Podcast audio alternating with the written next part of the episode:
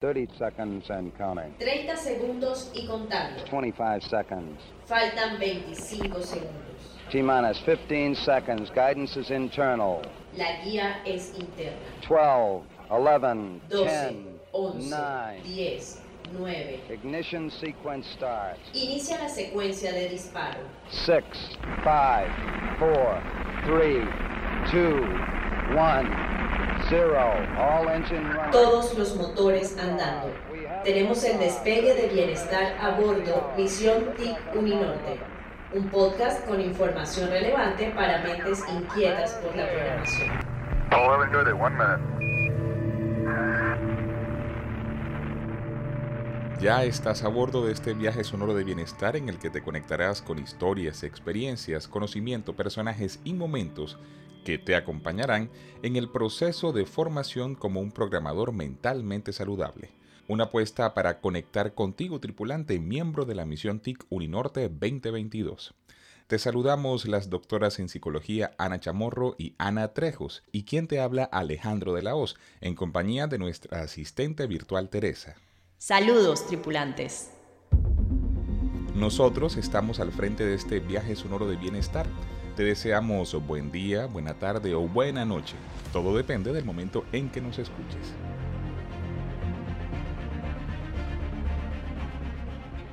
En el capítulo de hoy, la doctora Ana Chamorro conversa con la doctora Mayilín Moreno, quien es docente e investigadora del Departamento de Psicología en Uninorte. Pero dejemos que Ana Chamorro nos cuente detalles de la invitada. Mayilin es psicóloga de la Universidad del Norte, magíster en psicología de los procesos cognitivos, también es magíster en desarrollo social y doctora en psicología de la Universidad de Toulouse II. Mayilin cuenta con más de 20 años de experiencia en investigación y actualmente dirige la línea de investigación Cognición, Comunicación y Desarrollo, donde trabaja temas relacionados con procesos cognitivos, comunicación y regulación emocional. ¿Qué tal la invitada? Interesante, ¿verdad? Pero bueno, desde la conducción de esta misión, de este viaje de bienestar, nosotros les proponemos un espacio sonoro con efectos, música y sonidos para conectarse con la conciencia. Una estrategia para mejorar la atención y conducir nuestras emociones.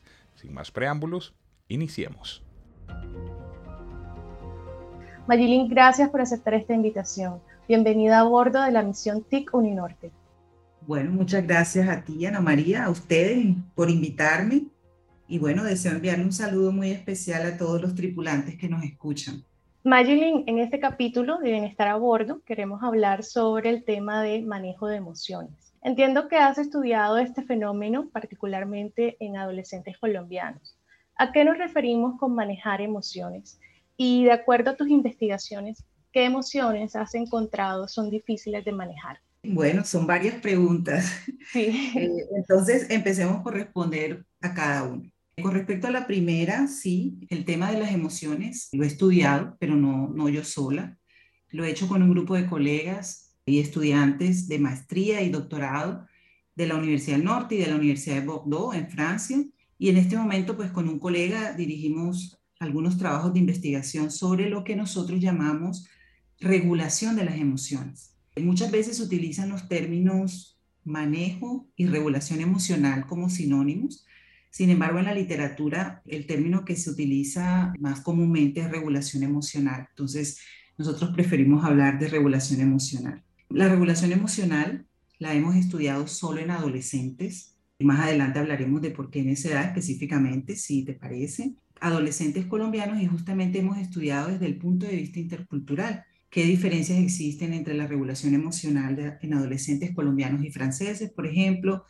Y bueno, esta es una investigación que, pues, que está en curso. Entonces, eso con respecto a la primera. Estás en sintonía de Bienestar a bordo, Misión TIC Uninorte. No te desconectes. ¿A qué nos referimos con manejar o para utilizar nuestro término regular las emociones? Bueno, de acuerdo con toda la, la revisión de la literatura que nosotros hemos hecho y que gran parte de ella pues ha sido publicada en un artículo que escribimos en el, año 2017 y que ustedes pueden encontrar, podemos decir que antes de definir lo que es regulación emocional es importante aclarar que existen unas competencias o habilidades emocionales que son esenciales para el ajuste psicosocial. Es decir, necesitamos regular, expresar, comprender las emociones de los otros, las nuestras, para poder adaptarnos socialmente. Estas habilidades son tres. La habilidad de expresar las emociones, la habilidad de comprender tanto las propias emociones como las emociones de los otros y la regulación emocional, que es el tema que nos ocupa hoy.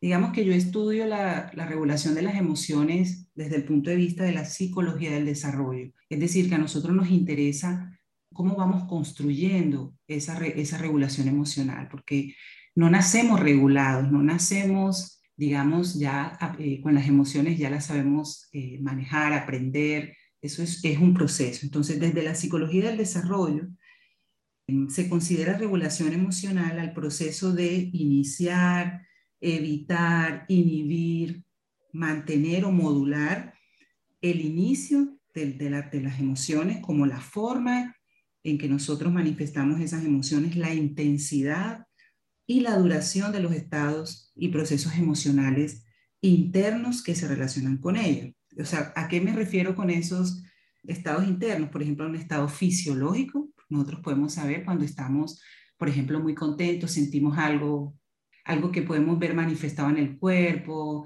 Si tenemos rabia, pues eh, también lo, lo sentimos así. Entonces, los estados fisiológicos, los procesos atencionales, motivacionales, y por supuesto lo que más comúnmente vemos que son las manifestaciones conductuales de esas emociones.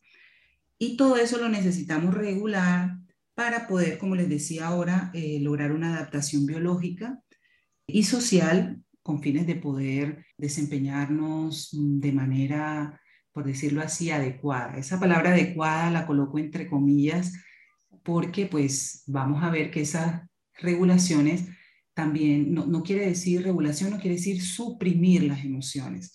Regulación significa que poco a poco vamos aprendiendo en qué momento las expresamos, cómo las expresamos, cuál es la manera más adaptativa o en qué momento es desadaptativa, ¿para qué? Para los fines que es relacionarnos con los demás y estar bien con nosotros mismos. Se trata entonces de reconocer las emociones propias y las ajenas para poderlas expresarlas, para poder expresarlas, pero también para regularlas para adaptarnos socialmente. Por ejemplo, expresar la tristeza es una forma de señalar la necesidad de consuelo, ¿verdad? Cuando estamos tristes, nosotros queremos recibir consuelo. O cuando expresamos el enojo, el enojo es una forma de protestar por una injusticia. No siempre el enojo está mal. Es, es, es, es una emoción. Existen emociones tanto positivas como negativas también y todas son importantes.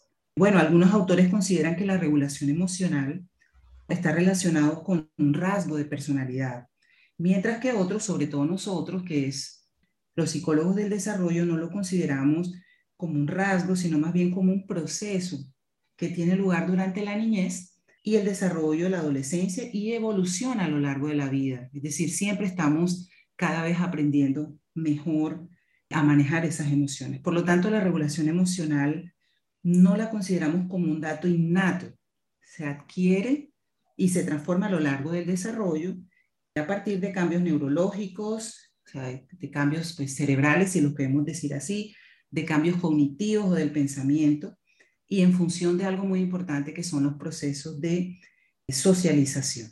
Ya que me habías comentado sobre, y ya me quedó la curiosidad además, tengo que saberlo, ¿por qué estudiarlo específicamente en la adolescencia? ¿Qué pasa ahí que eh, decidiste enfocarte precisamente en ese, en ese periodo? Sí, esa es una pregunta muy importante. Creo que todos sabemos que es la adolescencia, que generalmente podemos decir que comienza desde los 11 años con los cambios, sobre todo físicos, y después con los cambios cognitivos, psicológicos. La adolescencia es una edad en la que justamente pasa eso, hay muchos cambios y parece ser que más o menos en esa, digamos, en esa edad, ese tipo de cambio hace que exista como una labilidad emocional y significativa en los adolescentes. Digamos, la habilidad quiere decir que hay muchos cambios en las emociones. En periodos muy, de, de tiempo muy cortos, el adolescente puede sentir alegría, puede sentir tristeza, puede sentir ira, puede sentirla con diferentes intensidades. Existen ese tipo de, digamos, de cambios que hace que eh, sea particularmente eh, más interesante analizar esas emociones. Ellos, digamos que están los adolescentes en un periodo de ajuste emocional, porque es cierto que todos esos cambios hormonales y físicos hacen que eh, manifiesten unos cambios en su comportamiento, pero eso va sumado a otros, digamos, otros cambios a nivel del el logro de la autonomía, de la independencia de los padres.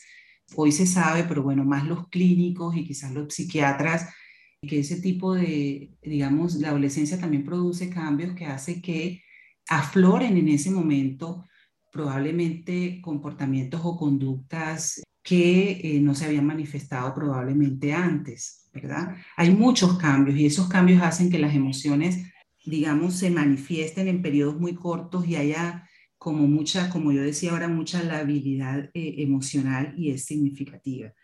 Entonces, eh, nosotros nos interesamos justamente eh, a esa edad más que las, que las otras edades porque hay unos picos, hay unos cambios y hay unos cambios sociales también, ¿verdad? El paso incluso del colegio a la universidad, el, el logro de la autonomía, la independencia de los padres, la toma de decisiones con respecto a qué se quieren dedicar, la elección de la carrera muchas veces, sobre todo nosotros acá, que pues mucha, a los 16 años, cuando apenas están en esos procesos, pues ya entran a la universidad. Entonces, todos esos cambios hacen que haya como una, digamos, un mare magnum de emociones que ellos mismos no, no comprenden. Entonces, nos interesó particularmente también esa edad.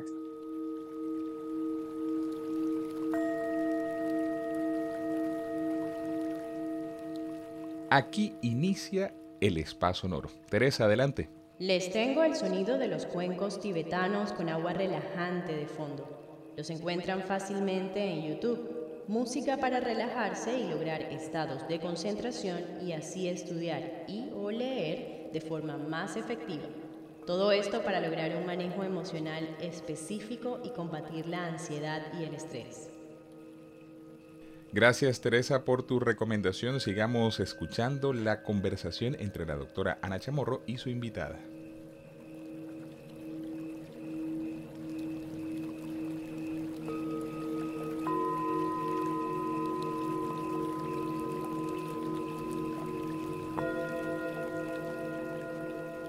Bueno, ya desde tu perspectiva como experta en este tema, ¿Qué tipo de entrenamientos o ejercicios existen para manejar, digamos, eh, y lo pongo como dices tú, entre comillas, más eficientemente eh, nuestras emociones? ¿Entrenamientos o ejercicios existen? Como decía, eso depende del tipo de emoción. Es importante aclarar eso, porque de lo que nosotros hemos estudiado es que no todas las emociones ni se desarrollan de la misma manera, ni se, ni se manifiestan de la misma manera digamos, de acuerdo con la profesora Colette Sabatier, con quien nosotros hemos eh, trabajado este tema, digamos, este trabajo con adolescentes ha demostrado que el desarrollo de la regulación de las emociones es diferente según las emociones, que las emociones negativas son más propensas a variar con la edad y el género que las emociones positivas y una cosa muy importante y es que el contexto social donde ocurren las emociones es clave, ¿verdad? Porque hay expresiones de emociones que pueden ser incluso aceptadas en ciertos, en ciertos contextos que de pronto no debería. Yo hablaría más de adaptativo y desadaptativo. Incluso a veces el contexto hace que emociones que deberían ser adaptativas, por ejemplo como la rabia frente a la injusticia, se muestre como desadaptativa. Entonces, con respecto a qué tipo de entrenamientos, ejercicios, etcétera, como decía, eso depende del tipo de emoción, si es rabia, si es tristeza, si es miedo, si es alegría, de qué persona siente la emoción. No es lo mismo entrenamientos para un niño de 7 años que para un adolescente. Depende del contexto en el que se expresa. Y digamos que más que ejercicios yo hablaría como estrategias de regulación. Estas estrategias pueden ser, como decía, adaptativas o, desadaptativas. Por ejemplo, un niño de 5 años, podríamos decir que es normal que como estrategia, teniendo en cuenta la psicología del desarrollo, utilice como culpar a otros cuando algo pasa, cuando él siente mucha rabia o algo así. Eh, y, es una estrategia que podríamos decir eventualmente que es válida, pero no lo es cuando uno es un adulto. Entonces hay que enseñarle al niño poco a poco y, al, el adulto tendría que asumir la responsabilidad y no culpar a otros por la emoción que siente. Hoy en día, Ani, parece que, digamos, si podemos hablar de un ejercicio, hoy se habla mucho del mindfulness, o plena conciencia. Nosotros no lo hemos trabajado. No hemos trabajado específicamente este tipo de estrategias porque estamos como en la etapa de investigación y eso, pero hoy se habla mucho de el mindfulness o la plena conciencia, que son como ejercicios eh, de relajación o ejercicios de conciencia, de pensar en el aquí en la ahora. Entonces, no lo hemos estudiado como te decía, pero parece que ayuda mucho tomarse unos minutos diarios, cerrar los ojos, concentrarse en la respiración y habría que tomar esto como un hábito, no hacerlo como pues, solo en ocasiones. Yo pensaría que, que nosotros, digamos, no hay, no hay como una estrategia general, porque como decía, hay que pensar estrategias para qué tipo de emociones, qué tipo de persona estamos hablando, si es de un niño o de un adolescente que está comenzando y que habría que ver como en ese sentido todo el contexto. Pero creo que el mindfulness o la plena conciencia, y de eso hay muchísima literatura, puede ser de gran utilidad hacer ejercicio, o sea, como estrategias que de pronto podrían resultar de una buena de un buen ejercicio de conversación con un psicólogo, con un, eso depende de que creo que deben existir ejercicios diferentes si la emoción es rabia, si la emoción es tristeza, por ejemplo. Lo bueno eh, del mindfulness es que sin importar la emoción que uno esté sintiendo, lo que te enseña es como observarla, ¿no?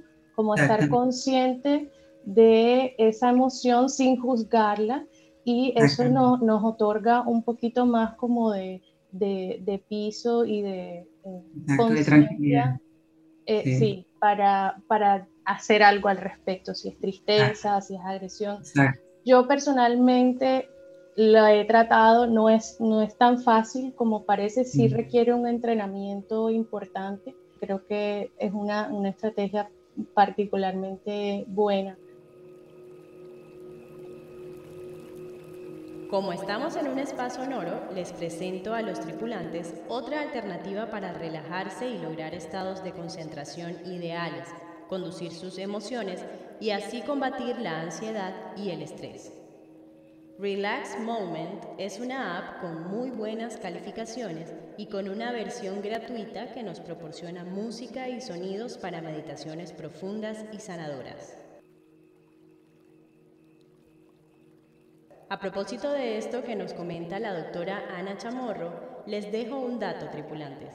El portal web psicologiaymente.com nos comparte 11 apps de mindfulness para mejorar tu bienestar. Solo les mencionaré tres de esta lista. Mayo, una app de salud 360 que busca una promoción de la salud en todos los ámbitos, desde lo físico hasta lo emocional. Guru Mind es una app que pone a disposición del usuario más de 100 recursos de meditación y mindfulness para tratar problemas relacionados con la ansiedad y el malestar emocional. Y por último, Insight Timer, una de las apps más populares en inglés que ha sido traducida recientemente al español, idioma en el cual ha tenido una gran acogida. Dispone de más de 120 meditaciones gratuitas.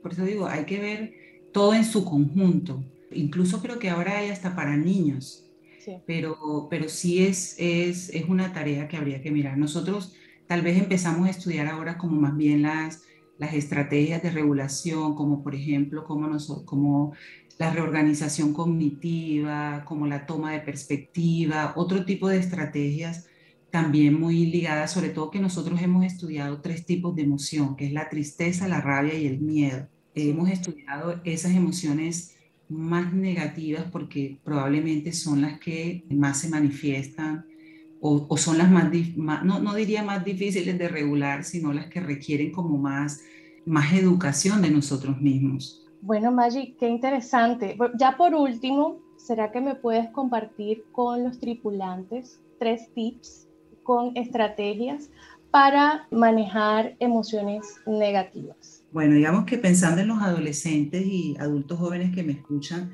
diría primero que no existe una fórmula mágica, que está bien sentir emociones, tanto positivas como negativas, que se vean siempre a sí mismos como en un proceso permanente de desarrollo y de mejoramiento, y que si sentimos que no podemos controlar nuestras emociones, no solo controlarlas, sino expresarlas, ¿ah? porque muchas veces la dificultad es en expresar esas emociones y me refiero aquí todas, debemos buscar ayuda profesional. Digamos que en resumen es importante hablar de nuestras emociones, sobre todo con alguien con el cual nosotros nos sintamos escuchados, estar pendientes de nosotros, de, nuestras emociones, incluso escribir sobre ellas, escribir sobre lo que nos pasa casi que como un diario, parece ser que ha dado también mucha, muchos resultados según algunas investigaciones.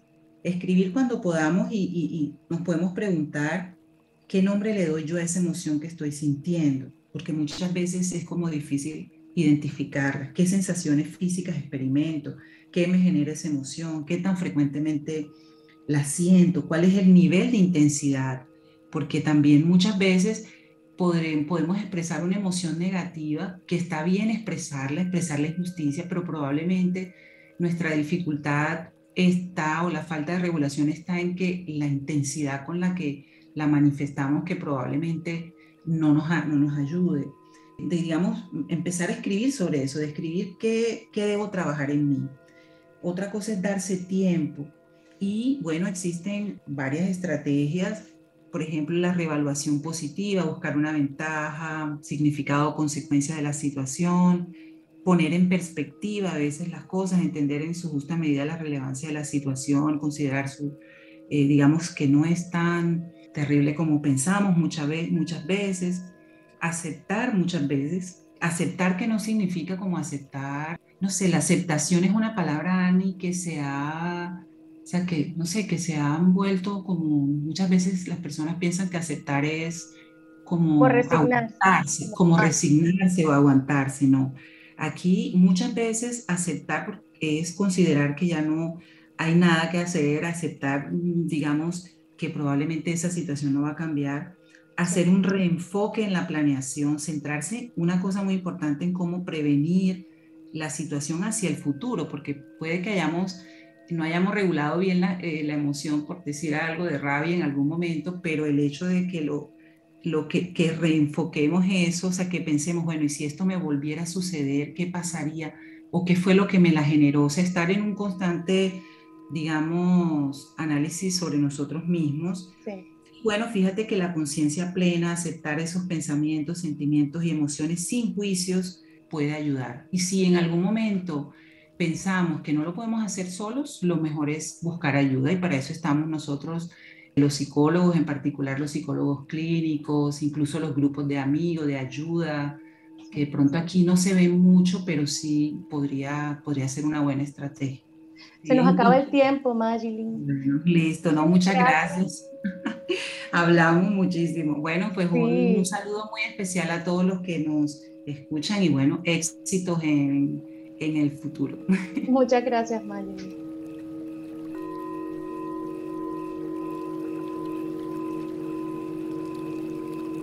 Bueno, después de esta ducha de datos, historias, experiencias y momentos sobre el manejo de las emociones, nos despedimos, recordándoles que este es un podcast para ti, un tripulante inquieto o inquieta por la programación. Estamos en todas las plataformas de podcast. Síguenos en nuestro Spotify todos los motores andando.